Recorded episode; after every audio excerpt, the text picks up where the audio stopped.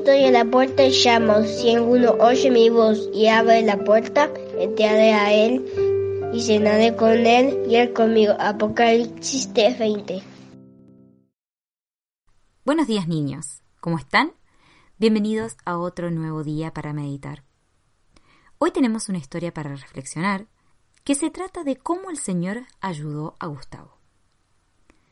Gustavo cargaba con la triste reputación de ser un perezoso. En la escuela era fácil reconocerlos por sus descuidos. Sus trabajos escritos siempre estaban llenos de errores de ortografía. En las tareas de otros alumnos se detectaban dos o tres faltas, pero en las que él hacía siempre se contaban unos quince errores.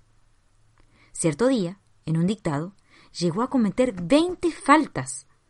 Su maestra Exasperada al ver tanto descuido, arrancó la hoja de su cuaderno ante los ojos de toda la clase y lo envió a su casa con el resto del cuaderno, el cual debía mostrar a su padre. Pero, en lugar de volver a su casa, Gustavo se sentó en un banco delante de la escuela y se puso a llorar. A la hora de la salida, uno de sus compañeros, que era creyente, fue a sentarse al lado de él y le dijo Gus, ¿no quieres que le contemos al Señor tus problemas? Gustavo aceptó sin titubear y buscaron un lugar tranquilo para poder orar juntos. Pero repentinamente el muchacho se puso a llorar diciendo, ¡Ay, Juan! Yo no puedo orar. Soy tan malo. Les he dicho tantas mentiras a la maestra y a mis padres. Dios sabe todo esto y tengo miedo de que Él no me escuche. Ajá. Entonces, primeramente, oremos para que el Señor Jesús te perdone todos tus pecados, sugirió Juan. Él lo hará, con toda seguridad, si tú se los confiesas, porque murió en la cruz a causa de ellos, y está lleno de gracia y de misericordia. Él es un Dios perdonador. Luego, se arrodillaron los dos y Gustavo, llorando, confesó que era un pecador y le pidió a Dios su perdón. Inmediatamente sintió un gran alivio y experimentó que el peso de sus pecados fue quitado.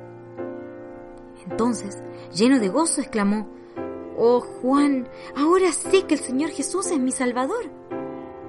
Gustavo agradeció al Señor quien le había dado la maravillosa seguridad de que sus pecados quedaban perdonados, y siguió diciéndole, Amado Señor Jesús, Ayúdame a ser más obediente a mis padres. Ayúdame también en la escuela y asimismo a cumplir con los deberes que la maestra me da para hacer en mi casa. Amén. Cuando Gustavo llegó a su casa, relató a sus padres todo lo que había sucedido y les pidió perdón por todas las cosas malas que había hecho. Su padre lo perdonó plenamente, le dio un cuaderno nuevo y le dijo, Hijo mío, Espero que hagas mejor tus tareas y que no cometas tantos errores. Esa noche Gustavo hizo un enorme esfuerzo para realizar sus deberes, sin mirar a la derecha ni a la izquierda. Luchaba con la costumbre de distraerse buscando una araña, una mosca o un gorrión que se posara en la puerta. A la mañana del siguiente día, cuando la maestra examinó la tarea de Gustavo, se sorprendió mucho al comprobar que todas las respuestas eran correctas. Entonces fue y le preguntó, Dime, Gustavo, ¿de quién te has copiado? Señora, respondió el muchacho, no me he copiado de nadie. La maestra lo miró con cierta desconfianza y se dedicó a corregir las tareas de los demás alumnos. Y piensen en la sorpresa que recibió cuando comprobó que todos habían cometido uno o varios errores salvo Gustavo, que no tuvo ninguno. Al finalizar la hora de clase, Gustavo se dirigió a la maestra y le pidió perdón por su conducta pasada, perdón que ella le concedió inmediatamente.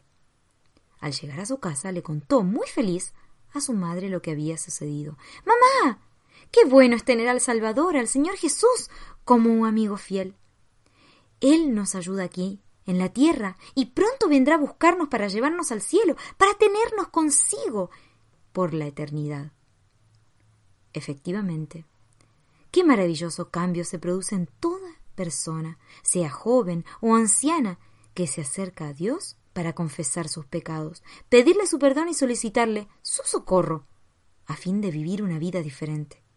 Vemos un hermoso ejemplo en la historia de Gustavo.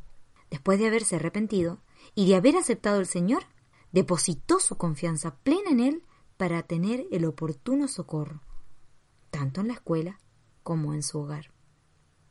Niño, niña, jovencitos, grandes, adultos, ¿conoces tú la felicidad que produce el hecho de creer en Jesús y la dicha que da conocerlo como tu Salvador y tu amparo para todos los días de tu vida?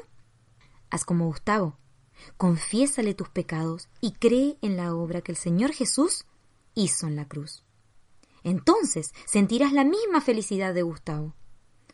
Puede que tu comportamiento en la escuela no sea tan malo como el que se veía en este muchacho antes de que conociera al Señor Jesús, pero tú también eres un pecador y necesitas a Cristo para que te salve y te socorra. Todos pecaron y están destituidos de la gloria de Dios. Romanos 3:23. Y esto se aplica tanto a ti como a todos los demás.